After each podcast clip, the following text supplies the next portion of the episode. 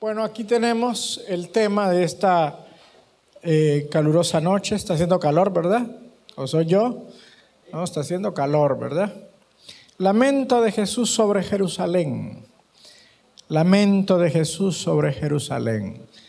Mire, esta lección eh, es una lección que va a tener un especial significado porque a veces nosotros, o, a veces hay pastores, hay iglesias, que, hermano, ponen a Israel en una posición tan, tan elevada, tan eh, sobreestimada, al punto de que incluso enseñan que los israelitas se van a salvar solo por el, el hecho de ser israelitas.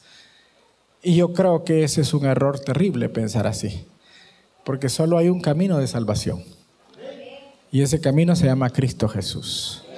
Y todos los seres humanos, llámense como se llamen, tienen que pasar por ese camino. Tienen que transitar ese camino. Eh, no dudamos, no dudamos que este es un pueblo que ha sido bendecido, que hay que tenerle estima. Jesús dijo, la salvación viene de los judíos. ¿Por qué lo dijo? Porque él es judío, él era judío. Porque gracias a ellos tenemos nuestro ejemplar del Antiguo Testamento, ¿verdad? Un ejemplar muy fidedigno, porque ellos celosamente, ¿verdad? Lo, lo cuidaron, lo conservaron, lo preservaron. O sea, al pueblo judío hay que tenerle estima, como a todos los pueblos, ¿verdad? Porque también el pueblo chapín merece nuestras oraciones también el pueblo catracho merece nuestras oraciones y que le deseemos la paz. Y así sucesivamente todos los pueblos. Nosotros tenemos que saber que hoy por hoy el pueblo de Dios es la iglesia. Es la iglesia el pueblo de Dios. Somos nosotros los nacidos de nuevo, los que hemos puesto nuestra confianza en nuestro Señor Jesucristo los que ahora somos parte del, pueblo del Señor, ¿verdad? Y si algún judío quiere ser parte del pueblo del Señor, puede venir, puede venir a Cristo. Amén. Bueno, vamos a, comenzar en la introducción, ¿verdad? Aquí hay una frase que me acabo de inventar. ¿Eh? No, la leí en El hombre araña. o la escuché en la película del hombre araña. Pero es una frase muy interesante, ¿verdad? Que, tiene y encierra una verdad muy grande. Eh, los judíos, estamos hablando de este pueblo, tienen una, una tremenda, o ellos tienen, tuvieron una tremenda, tremenda bendición, una tremenda historia, a, a diferencia de nosotros, ¿verdad? Que nuestra historia, eh, en primer lugar, es reciente, nuestra historia es reciente, la historia judía es una historia milenaria, ¿verdad? Nuestros fundadores, eh, nuestros fundadores se dice, ¿verdad? Que los, españoles que venían con Cristóbal Colón eh, en las carabelas, eh, generalmente se, se, pensó, ¿verdad?, de que eran básicamente lo peorcito de allá de España. A, estas tierras mandaron a los presos, a los indigentes, a los indeseables de allá de la madre patria. Así que cuando ellos aterrizan acá, eh, los fundadores de este, de este continente, de estos países, eran lo peorcito de por allá. Pero cuando nosotros analizamos la historia judía, nosotros vemos a un pueblo fundado por grandes hombres, por grandes personalidades, por Abraham, por ejemplo. Por eso se le llama patriarcas a ellos, desde Abraham para, para acá se les llama a patriarcas a, cierto grupo, a Abraham, a Isaac, a Jacob, se llama patriarcas porque de ahí nace el pueblo judío, ¿verdad? Hombres ilustres, ¿verdad? Hombres ilustres que alcanzaron buen testimonio, dice, por la fe, ¿verdad? Eh, también fueron gobernados por reyes, algunos de ellos piadosos, algunos de ellos temerosos del Señor. Eh, ellos fueron bendecidos con la palabra que llegó a través de los profetas. O sea, la historia de Israel es una historia hermosa. nuestra historia no es tan hermosa, ¿verdad? Si nosotros hacemos un, recuento de lo que ha sido la historia del Salvador, ha sido una historia plagada de, presidentes ladrones, de abusos, de persecución, de masacres, de guerra, de, corrupción. Esa es la historia de nuestro país. Y los famosos próceres no eran otra cosa más que terratenientes, ¿verdad? Que se independizaron de España para no pagarle tributo. Se querían quedar con, todo ellos. No querían estarle dando a la reina nada.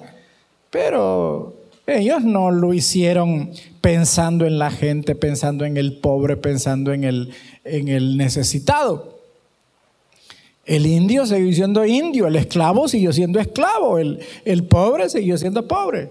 Fueron los terratenientes los que se volvieron más ricos. Entonces, esa es nuestra historia. Sin embargo, la historia judía es una historia muy linda, muy hermosa. Me gusta cuando, por ejemplo, leo la genealogía del Señor Jesucristo. Son los personajes. Son los personajes. Entonces ellos tuvieron muchas más ventajas que nosotros muchísimas más ventajas que nosotros. Ahora bien, también fíjense que ya hablando un poquito entre nosotros, hay personas que también tuvieron ventajas al nacer, ventajas que otros no tuvieron. Por ejemplo, algunos de ustedes eh, tienen su papá y su mamá, ¿verdad? Su papá y su mamá los apoyaron. Su papá y su mamá los motivaron a que estudiaran. En su casa siempre vieron buenos ejemplos. Papá siempre fue responsable, siempre fue aplicado. Pero hay hermanos que nacieron en hogares desintegrados. Hay hermanos que no conocieron a su mamá o no conocieron a su papá. Hay hermanos que hubieran querido no conocerlos porque los maltrataron, porque no recibieron nada de ellos, porque eran alcohólicos, bueno, por tanta cosa. Así que también entre nosotros habrá gente que tuvo una mejor ah, calidad de vida que la de los demás. Una vida más bonita que la de los otros. Acá hay historias de hermanos, historias tristes, pero también hay historias que no son tan lamentables, ¿verdad? Ahora, lo interesante es que los privilegios, hermano querido, nos hacen responsables. Amén. Nos hacen más responsables. Eh, yo tengo un amigo que Ah, él tuvo una historia muy difícil, muy difícil. Y tenemos un amigo que tuvo una historia donde todo se le facilitó, todo se le facilitó. Así que eh, este nuestro amigo al que todo se le facilitó, él de 15 años ya andaba manejando carro porque su papá le enseñó a manejar. Eh, él eh, estudió en buenos colegios, por lo menos en San Salvador, en esa época había buenos colegios y él fue a los mejores colegios de San Salvador porque su papá ganaba bien y su papá le pagaba los colegios. Eh, mi otro amigo, no, mi otro amigo, eh, su papá eh, no trabajaba, trabajaba por días. Le gustaba echarse las cervezas, le gustaban las mujeres, le gustaban mucho las mujeres. Pasaba días sin llegar y cuando llegaba, a pelear con la mamá llegaba. ¿Verdad? Pero este mi amigo se, se esmeró en la vida y, logró sacar una carrera, es profesor. Y el otro amigo que lo tenía todo, eh, no coronó ninguna carrera. Simple y sencillamente no hizo nada en la vida. O sea, tuvo muchas cosas, muchas ventajas y no las aprovechó. Ahora, nosotros debemos entender que las ventajas hay que aprovecharlas. Israel es un pueblo con muchas ventajas comparada con nosotros. Pero ventajas que no supo aprovechar, ¿verdad? No supo aprovechar nada de lo que le dieron, ¿verdad? Ahora, la realidad actual de la nación judía, hablando espiritualmente, es precaria. Ah, si usted eh, piensa que los judíos son un pueblo muy religioso, muy de fiestas, muy de tradiciones, como a veces lo quieren presentar los sionistas o los mesiánicos. No, no es cierto. Allá en Israel, esto de, las visitas o las excursiones a Tierra Santa es un negocio. Es como el Hollywood, es como el Disneyland. Para los judíos eh, el recorrido y las peregrinaciones y todos los turistas que llegan es como Disneylandia. Ellos lo ven como, como comercio nada más, porque llegan durante el año miles y miles y miles de turistas. Entonces ellos han puesto hoteles, han puesto guías, han puesto buses, han puesto... pero para ellos es un negocio. Ellos no hacen esos recorridos o no abren esos hoteles o no organizan esas actividades porque sean personas de fe. No, no son personas de fe. No son temerosos de Dios. Ellos no son temerosos de Dios. Se han vuelto ateos, se han vuelto duros, se han vuelto insensibles a las cosas espirituales. Entonces, a pesar de todas las ventajas que ellos tuvieron, espiritualmente andan en la calle. Por eso dijo el Señor que es bienaventurado, es más bien aventurado aquel que sin ver cree. Porque nosotros no tuvimos esas ventajas. No venimos de hogares religiosos. No venimos de, familias piadosas. En, nuestros, en nuestra genealogía no hay ningún Abraham. En nuestra genealogía no hay ningún Isaac. No hay ningún rey David, escritor de salmos. Nuestra genealogía hay bolos, hay brujos, hay estafadores, de todo tenemos, pero de todo lo negativo. Por eso vamos a analizar un poco lo que le pasó a esta, a esta nación, cuál es la posición que ellos tienen delante de Dios. Y vamos a aprender nosotros también a cuidarnos. Vamos a aprender nosotros a cuidar nuestra posición. Porque a veces pecamos de confiados. A veces pecamos y nos confiamos damos por sentadas las cosas. Nos descuidamos espiritualmente. Nos volvemos indiferentes. Y no nos damos cuenta que estamos corriendo un gran peligro. De repente nos eh, involucramos en cosas que no están bien. Y simple y sencillamente creemos que Dios está comprometido a perdonarlos o si ya nos perdonó, ahí nos va a andar guardando el perdón, aunque nosotros andemos haciendo lo que nos da la gana. Vayamos al texto. Tenemos acá que esta era una nación rebelde. Acá dice Jerusalén, Jerusalén, que matas a los profetas y apedreas a los que te son enviados. Esta era gente mala. Era gente mala. Cuando nosotros vemos o oímos hablar de los judíos, eh, por ejemplo, hay muchas iglesias donde orad por la paz de Jerusalén, eh, que Jerusalén aquí, que los judíos, que nuestros hermanos, que, que esto, que lo... Hermano, la Biblia dice, no hay justo ni aún uno. Todos a una se desviaron. Así que si usted cree que en Israel no hay bolos, ¿cómo no? Hay bolos. Si usted cree que en Israel no hay drogos, ¿cómo no? Hay drogos. ¿Usted cree que en Israel no hay, no hay este, homicidas? Claro que los hay. ¿No hay estafadores ahí? Claro que los hay. Y que no son el pueblo de Dios, pues y que no son el pueblo elegido de Dios. Aquí el Señor está diciendo qué tipo de personas eran. Que matas a los profetas y apedreas a los que te son enviados. es un pueblo que rechazaba la palabra, rechazaba la verdad, que combatía. O sea, las persecuciones que sufrió la iglesia fueron propiciadas por los judíos. Si hay algún pueblo que ha perseguido a la iglesia, han sido los judíos. Ahora, acá no estoy tratando de, crear un antisemitismo, ¿verdad? Porque no se trata de eso.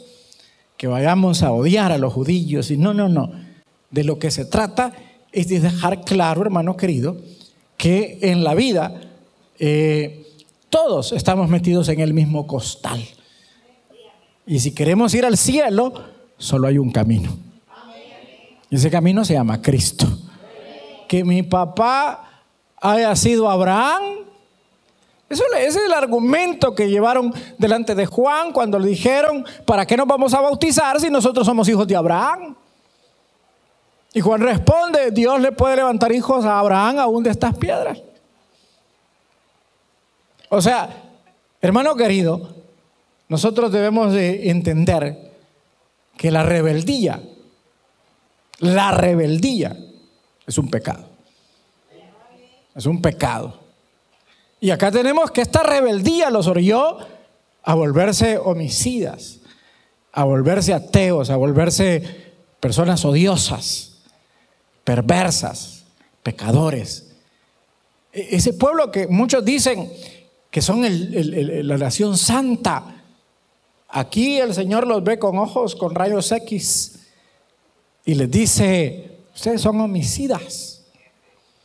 Homicidas. Recuerden que este es el lamento de Jesús sobre Jerusalén porque, ¿por qué lo está lamentando? Porque el tiempo, la predicación, la oportunidad para ellos se, se cortó. Hasta ahí llegaba. El Señor ya no iba a insistir con ellos.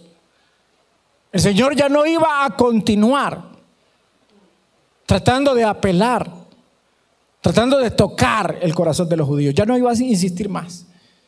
Y ahora está lamentando, está llorando. Mire qué duro esto. Ustedes como yo somos personas con emociones. Y sabemos que hay lágrimas que pueden venir por diferentes razones. Pero hay lágrimas que nacen cuando hay un profundo dolor en el corazón. Y estas son las lágrimas de Cristo, lágrimas que, hermano, están expresando el profundo dolor que el Señor está sintiendo en este momento. ¿Por qué está expresando este profundo dolor? Porque Él intentó que ellos se salvaran. Porque Él les dio una oportunidad porque Él les extendió su mano, porque Él fue propicio, porque Él vino primero a las ovejas perdidas de la casa de Israel.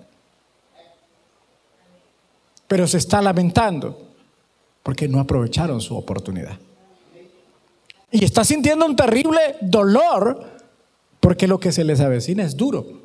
Porque cuando uno no hablan del corazón, lo que le viene es grave, queridos hermanos.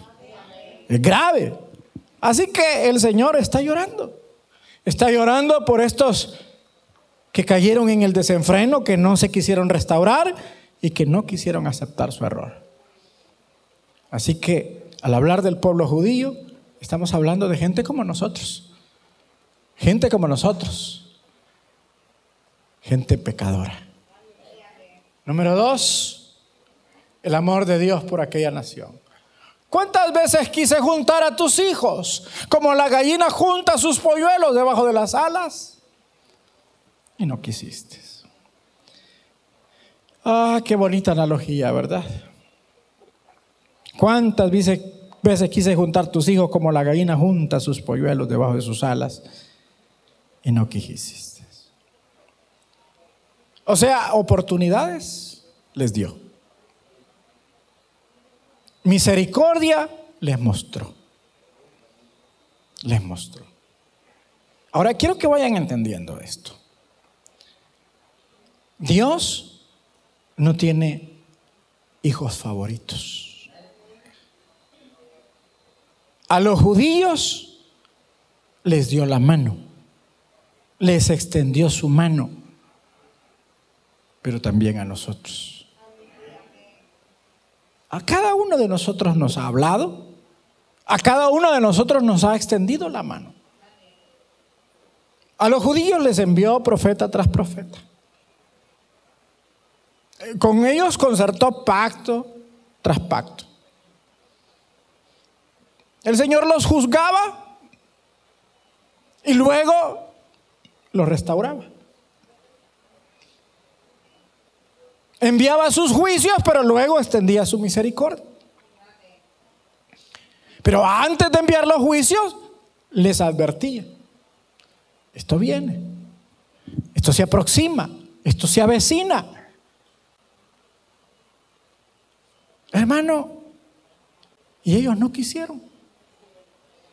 Bueno, llegó un punto donde Él en persona, el mismo Dios en persona vino. Por eso dice Juan, a lo suyo vino y los suyos no le recibieron. Porque llegó un punto en la dureza de estos que menospreciaron el amor de Dios. Ahora, cuidado nosotros. Cuidado nosotros con andar menospreciando el amor de Dios. Nosotros tenemos que valorar el amor de Dios. Nosotros tenemos, no tenemos que andar jugando con la gracia, no confundamos la gracia con supergracia, porque no hay supergracia, solo hay gracia. No nos confiemos, no creamos que, ah, de todos modos Dios me va a perdonar, ah, de todos modos yo me reconcilio, yo hago lo que quiero y a final de cuentas me reconcilio. Cuidado, cuidado. Yo conocí a una persona que así pensaba. Esta persona andaba siempre con ganas de, eh, vivir, experimentar. Esta es una persona que siempre anduvo con eh, ganas de jugar con el pecado. Y entonces cuando yo u otro hermano alguna vez le escuchamos eh, expresar, ¿verdad? Que, que esa, esa chera está buena para irse a dormir con ella. Hey, tiene cuidado. No, decía, yo me voy a dormir con ella y mañana me reconcilio. Ey, cuidado, le decíamos. Bueno, tendrá ya unos 20, 22 años de andar caída esa persona. Ya, ya no se restauró. Se fue al mundo y ya nunca más se restauró. Ahora encontré así en la calle a un joven con el que fuimos compañeros de milicia. En un principio yo no lo reconocía porque andaba vestido de negro, andaba una de esas camisetas ah, que usan los rockeros con grupos de rock, de ese rock eh, diabólico, el pelo largo, muy largo. No es un cipote. Estamos hablando de un tipo ya de unos 40 años. E, era menor que yo, en aquella época sigue siendo menor que yo, pero ya era entendido. O sea, cuando, cuando fuimos compañeros, andaba por, por los 17, 18 años. No sé en qué momento yo le perdí la pista. No sé en qué momento se fue al mundo. Pero tiene rato de haber sido al mundo. Ahora, me llamó la atención y me impactó verlo, porque este muchacho era muy entregado. Le gustaba orar, le gustaba evangelizar, le gustaba eh, servir a Dios, era, era fogoso, era, era apasionado. Y ahora lo vi prácticamente sirviendo al diablo. Sirviendo al diablo. ¿Por qué? Porque muchas veces Dios nos quiere recoger como la gallina recoge a sus polluelos. Pero nosotros no queremos sujetarnos. No queremos en ninguna forma venir agazapados porque el pollito eh, busca a la gallina a la hora del peligro, a la hora del frío, a la hora de la necesidad. Y llega en una dependencia total, en una sumisión absoluta ante los cuidados de su madre. O sea, Dios quiere ayudarte, pero no bajo tus reglas. Él quiere ayudarte, pero bajo sus reglas. Bajo la idea de que quien está por encima de todo es Él. Pero eso es lo que no nos gusta. Seguir reglas. Sujetarnos a las reglas. Quise protegerte como la gallina junta a, Dice, ¿cuántas veces quise juntar a tus hijos como la gallina junta a sus polluelos? Debajo de sus alas. Y no quisiste. Porque no te quisiste someter, porque no quisiste hacer caso, porque no te va la obediencia, no te va la humildad. Eres arrogante. Eres creído. Crees que puedes solo. ¿Crees que no me necesitas? Te quise ayudar, no me lo permitiste. Nadie de los que estamos acá jamás podrá decir, a mí Dios no me quiso ayudar. Yo creo que a todos Dios nos ha hablado. Yo creo que todos hemos oído su voz. Yo creo que todos sabemos, hermano querido, que Dios nos está llamando pero nos está llamando a ser sus hijos. Pero ellos no quisieron. Si alguien se va al infierno, si alguien se pierde, no va a ser porque Dios no le dio oportunidad, al contrario. Dios a todos nos da una oportunidad. Número tres. ¿Qué pasó acá? Me comí la tercera, hay una, en, la pantalla no está, pero hay una tercera. Y la tercera es la sentencia de Dios sobre dicha nación. He aquí vuestra casa os es dejada, os es dejada desierta. Y aquí vuestra casa os es dejada desierta. Hay una sentencia. Hay una sentencia para los rebeldes. Hay una sentencia para los desobedientes. ¿Y cuál es la sentencia? He aquí vuestra casa os es dejada desierta. Una casa desierta, eso es Israel. Una casa sin padre. Una casa o una nación sin cobertura. Es una nación que hoy por hoy Dios no tiene tratos con ella. Los tratos de Dios son con la iglesia. ¿Cuántos sabían eso? Los tratos de Dios ahora son con la iglesia. Es a nosotros a quien nos habla. Es en medio nuestro que Él se mueve. Es a nosotros a los que nos visita. Pero los judíos no, no tienen nada de esto. Los judíos no tienen nada de esto. Ellos están desiertos. Por más que uno ore, y está bien que uno ore, y está bien que uno los evangelice, porque hay judíos salvos. Ahí tiene a Pablo a Pedro, ellos eran judíos. Hay judíos salvos, claro que sí. En la actualidad hay judíos salvos. Que se les predicó, que se les evangelizó y que vinieron al camino. Vinieron a la obediencia, vinieron a los pies de Cristo. Lo han reconocido como su Salvador, como su Mesías. Y están allí en la iglesia. Están sirviendo, algunos como pastores, como diáconos, como músicos. Están sirviendo. Pero ya propiamente hablando como nación, de manera nacional, ahorita no hay tratos con ellos. No hay una visitación como la hay en la iglesia. No hay para el pueblo judío ningún tipo de trato. Porque querido hermano, también la paciencia de Dios tiene límites. Ahora, y al aplicarlo para nosotros, le cuento que este joven que, bueno, ya no es joven, es un hombre ya mayor, que me encontré ahora, no, no lo saludé, me asustó, él no me vio, me, me impresionó verlo.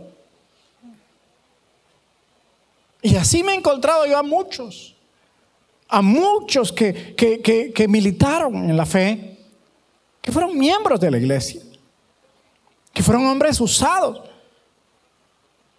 Conozco una señora, ahora señora, en mi época era una señorita, que a nosotros nos daba gusto que ella llegara a nuestras oraciones, a nuestros cultos o a las reuniones en la iglesia, porque esta señorita tenía el don de profecía.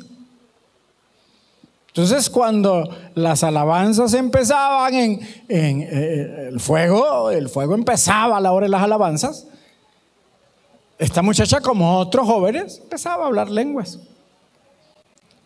Y cuando se daba el tiempo de los dones, esa señorita era segura. Ella iba a profetizar. Y eran profecías muy, muy, muy acertadas, muy de Dios, muy sentidas en el corazón, impactaban, tocaban. Uno lloraba al escuchar esas profecías. Así que cada quien que iba a tener un culto decía, vamos a buscar a la hermana fulana, hermano fulano. Uno ya sabía, algunos hermanos que tenían dones maravillosos. Pero esta hermana tendrá unos 15 años de andar caída. 15 años. Hoy me cuentan de ella, de que en sus redes sociales, que, que, que, que, fue al baile, que las fiestas de Apopa, que esto, que el otro, que aquí, que allá. Ahora, yo me pregunto que cuando una persona cae, ¿será que Dios no le da oportunidad de reconciliarse? Yo creo que sí. Yo creo que sí. Que Dios es un Dios de oportunidades. Que Dios es un Dios de misericordia. Eso es lo que yo creo. Que Dios es un Dios misericordioso. Hermano, pero hay personas que agotan la paciencia de Dios. Agotan la paciencia de Dios. Y entonces, hermano, cuando el Espíritu Santo es contristado por nuestra terquedad, por nuestra soberbia, por nuestra necedad, porque no queremos hacer caso, porque nos empecinamos en el error, nos empecinamos en el orgullo, Él se aparta. Y usted sabe que el único que nos convence de pecado es el Espíritu Santo. Mire, yo he hablado con gente con personas y les he planteado el Evangelio de tal manera que estas personas se quedan sin argumento y dicen, no, no, no, si vos tenés razón, si no, si es cierto, lo que me estás diciendo es verdad. Pero ni modo, dice. Ay, nos vamos a ir para el infierno. Ahora, ¿qué pasó ahí? Ah, que, hermano querido, diferente es cuando el Espíritu Santo está tocando el corazón de esa gente. Es diferente cuando el Espíritu Santo agarra las palabras y las pone en el corazón de la persona. Ahí es donde se da lo que nosotros conocemos como el llamado eficaz o la gracia irresistible. Que de repente nos están hablando y nosotros sentimos que son flechazos los que nos están cayendo en el pecho. Hay gente que no. Lo entienden, entienden el Evangelio, entienden el amor de Dios, todo lo entienden. Me acuerdo que conocí a un joven, yo no, yo, yo empezaba a caminar en la, en la vida cristiana y, estaba en un trabajo donde uno de mis compañeros de trabajo había sido cristiano. Y él, y él, cuando se dio cuenta que yo era cristiano, me buscaba y me decía, mira, ¿a dónde dice la Biblia que, que aterrizó el arca? Y como yo era nuevo, no, no sé, ja, ja, ja, ja, ja. De balde, por gusto, sos cristiano. Y ni eso, ¿sabes? Y entonces me llegaba con muchas preguntas bíblicas. Y como yo era nuevo, casi en todas me ponchaba. Y él se reía. Y él tenía mucha Biblia en su cabeza. Pero mire, no se bajaba el cigarro. Era mal hablado. Le gustaba lo ajeno. Hermano, porque si el Espíritu Santo no te toca, no importa todo lo que sepas. E, eso es lo que pasa con la nación judía. Ahí hay eruditos, ahí hay estudiosos, ahí hay conocedores de las lenguas y los idiomas originales.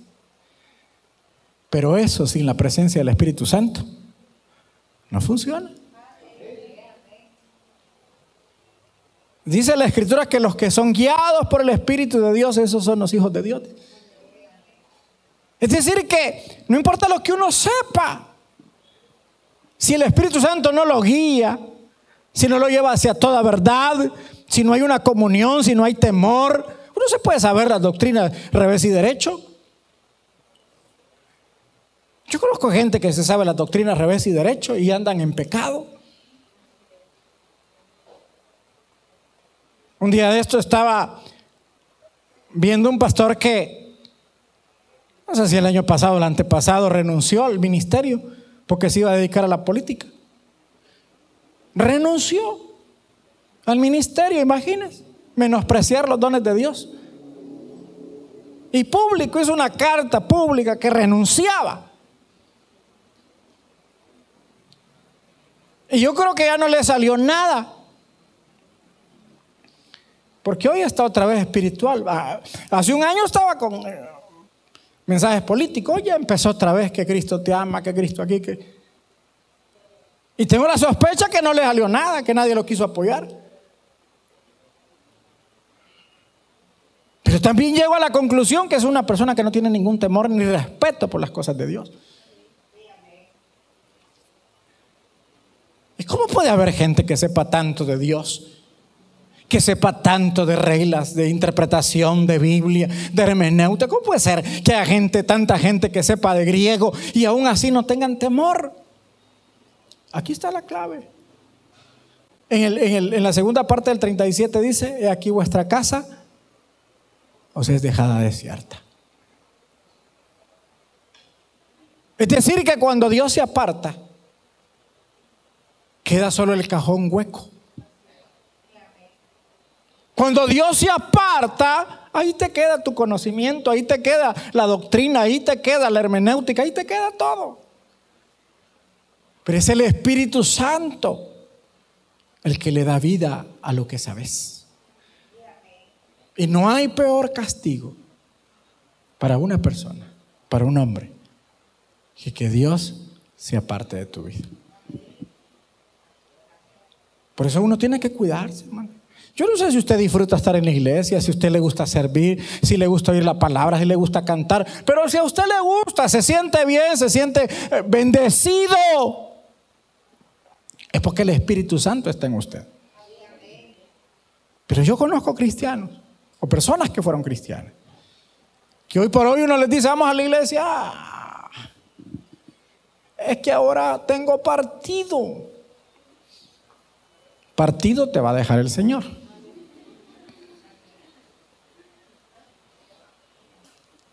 ¿Qué le está pasando a ese cristiano? Bueno, su casa le fue dejada desierta. Miren, no hay cosa más horrible que quedarse vacío. Hay personas que se han quedado vacías. Que se han quedado vacías.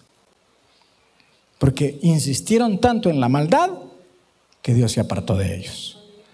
Y por eso ya no sienten nada, ya no sienten nada. Pecan y les da lo mismo. Pecan y no tienen ningún problema. Porque el Señor se aparta cuando una persona insiste en la maldad. Ahora, ese es un castigo terrible. Y los judíos ahorita están desiertos, sin Dios. Solo les ha quedado el nombre, solo les ha quedado la reputación, solo les ha quedado la fama. Pero de Dios no tienen nada. No obstante, Dios es un Dios de misericordia. Una luz de esperanza para esta nación. Porque os digo que desde ahora no me veréis. No me veréis. Ya no me van a ver. Físicamente no, en el sentido de ya no voy a estar con ustedes y pro ustedes. O a favor de ustedes me aparto. Hasta. Y ahí está la luz. Una condición. Hasta. Hasta que digáis bendito el que viene. En el nombre del Señor. Pero vea cómo, cómo de clarito el Señor lo pone. ¿Se van a salvar los judíos por ser judíos? No. Ah, porque ellos soplan el chofar y porque ellos usan filactelias y las danzas hebreas. Por eso son el pueblo escogido y porque hablan hebreo y el arameo, el idioma que el Señor habló y que se van a salvar únicamente cuando admitan que Jesucristo es el Señor. Porque es el único camino de salvación. Es la única forma de ser salvos. Reconocer el señorío de Cristo. Venir delante de Él y humillarse. No se trata de venir a la iglesia. Qué bueno que viene. Pero venir a la iglesia no le va a salvar. Hay gente que dice, ya estoy yendo a la iglesia. No he aceptado, pero ya estoy yendo. Ah, eso no es nada, eso es como ir a, un restaurante y, entrar y sentarse en la mesa, pero no pedir nada. Una vez recuerdo que fuimos a un restaurante muy elegante con un chero. Entramos, nos sentamos, agarramos el menú, vimos los precios y nos salimos. Si alguien me pregunta, hermano, ¿usted ya ha ido a tal lugar? Ya he ido, hermano. ¿Y qué tal es la comida? No la probé. A saber, muy cara. No quise pagar el precio. Lo mismo pasa con aquellos que vienen a la iglesia y no aceptan a Cristo. O sea, vinieron, vieron el menú, pero no estuvieron dispuestos a pagar el precio. Pero el Señor dice, no me veréis hasta que digáis, hasta que confeséis, hasta que admitáis, hasta que os humilléis y me reciban como el enviado que soy del Señor. Ahí está la luz de esperanza, para ellos y para nosotros. Hermanos, estamos viviendo tiempos difíciles, tiempos complejos. Estamos viviendo, mire, eso de estar pegado viendo las noticias enferma. Hoy a buena mañana la noticia de que el, el edificio donde están haciendo las vacunas se quemó. ¿Cómo la El mundo, ¡ay, las vacunas ya vienen! Y ¡pum! se quema el edificio. Dicen que no agarró fuego la parte donde están las vacunas, solo las de Apopa.